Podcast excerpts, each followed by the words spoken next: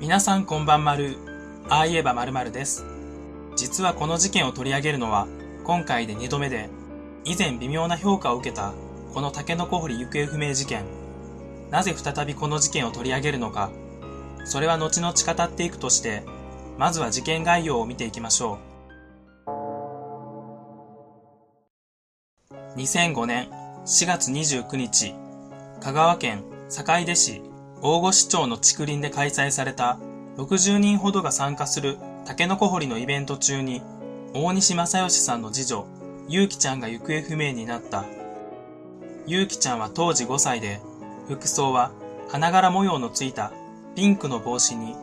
赤とオレンジの縞模様の長袖シャツ。紺の長ズボンにはオレンジのラインが3本、うさぎの柄が入ったピンクの靴を履いていた。13時45分頃、その日、母親や姉と一緒にイベントに参加していたゆうきちゃんが、集合時間間際にもう一本取ってくると言い残し、竹林に走っていった。途中で女子中学生と一言二言会話をし、さらに進んだ場所を一人で歩いているところを、東屋にいた男性が目撃。これが、ゆうきちゃんが目撃された最後の姿となった。14時頃、集合時間になっても、ゆうきちゃんが戻ってこなかったため、他の参加者と付近を捜索するが、発見できなかった。15時頃、警察に連絡。その後、15時45分から、警察と共に、付近の池や山林も捜索。警察犬も導入され、水筒の匂いを頼りに行方を追ったが、画像の位置で足を止めてしまった。次の日も4匹の警察犬による捜索をしたものの、前日と同じ場所で足を止めてしまったため、この場所で何かがあったと推測できる。2015年6月12日放送の金曜プレミアム最強 FBI 緊急捜査スペシャル日本未解決事件完全プロファイルでも取り上げられたこの事件。番組では行方不明者の捜索を専門とする海外のチームが事件をプロファイリングし、組織による犯罪と見立てを立てていました。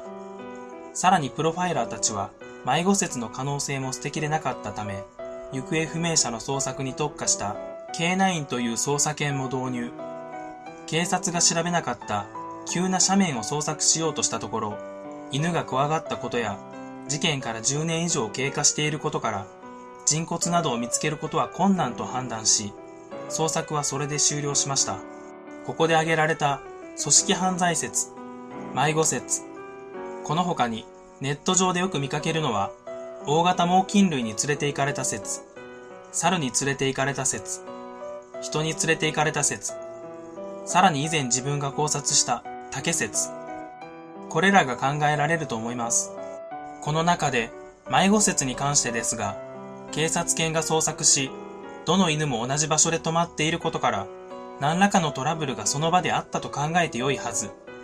その周囲をくまなく探しても見つからなかったということは、迷子になった可能性は低いと考えていいと思います。皆さんはこの中のどれが真相に近いと思いますか？これらの説を考察していき、最後に新たな説を提唱したいと思います。プロファイラーの考える組織犯罪説は、人に連れて行かれた説として考察していきます。事件当時、大きめのリュックを背負った人物も目撃されていることもあり、そのリュックの中にゆうきちゃんを入れて連れて行ったというこの説。犯人が連れ去り目的でゆうきちゃんの後をつけ、竹林に入り、一人になったところで気絶させ、リュックの中に入れて連れて行った。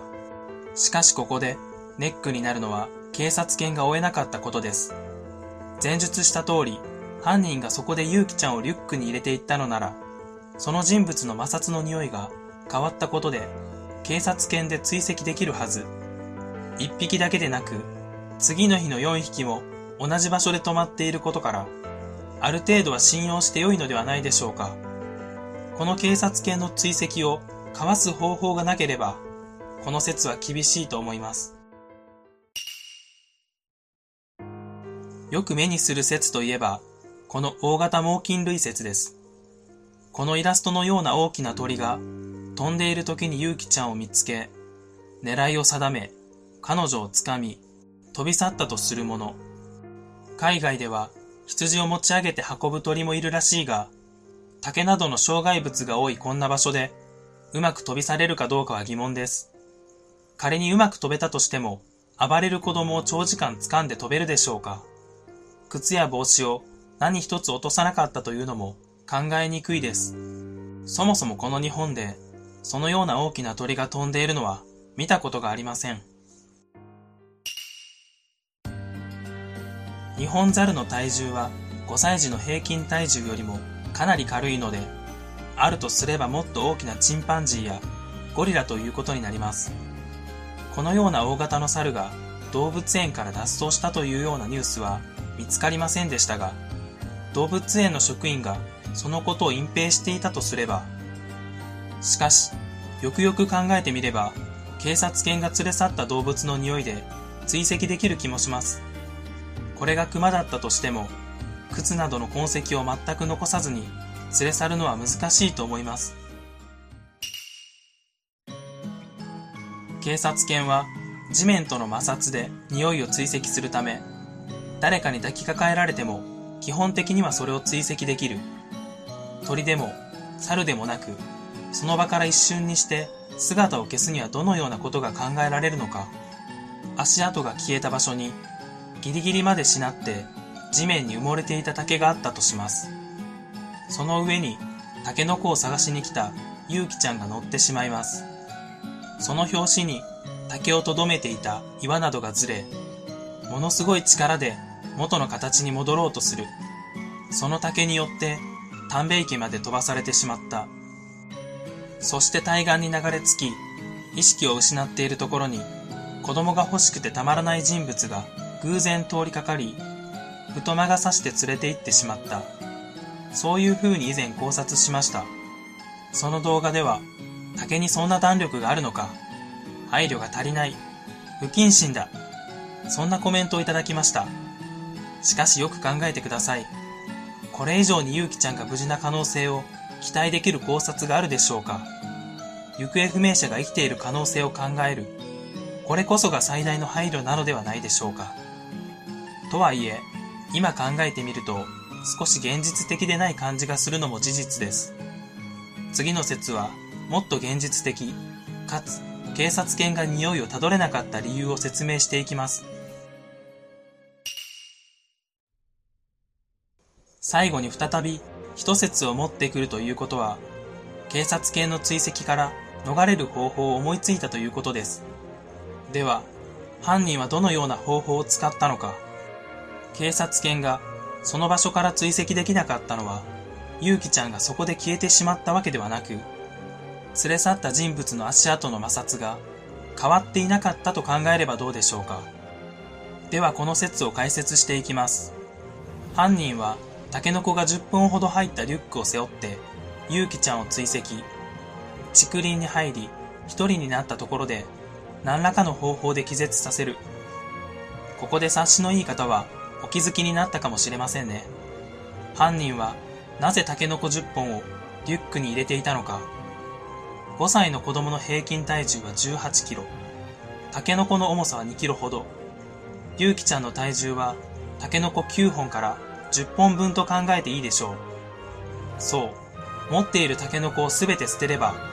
ゆうきちゃんをリュックに入れたとしても、重さはほぼ変わらない。重さが変わらないのなら、警察犬も追うことはできない。そこから犯人は何食わぬ顔で駐車場まで戻り、車で逃走。もし犯人が単独犯の場合、歩いているゆうきちゃんを見かけ、連れ去ろうと考えたとき、たまたま同じくらいの重量のタケノコをリュックに入れていたのでしょう。ゆうきちゃんの意識を失わせた後、タケノコを放棄し、空になったリュックにゆうきちゃんを入れる。タケノコが大量にその場に残っていると怪しまれるとの思いから、それらを池に投げ入れる。池までの距離がおそらく10メートルほど。タケノコを池に投げ入れることは可能だと思います。ちなみに砲丸投げではタケノコの3倍以上の重さの砲丸を18メートル飛ばす選手もいます。これならば、ゆうきちゃんの足跡が忽然と消えた謎が説明できているのではないでしょうか。意外と単純な話なので、他の方の考察と被っていたら恥ずかしいですが、今まで見たことはないので、多分大丈夫ですかね。この動画は以上になります。よかったらチャンネル登録と高評価よろしくお願いします。さらに贅沢を言わせてもらうと、投稿頻度が遅くてもチャンネル解除しないでいただけると嬉しいです。最後までご覧くださり、ありがとうございます。では次の動画でお会いしましょう。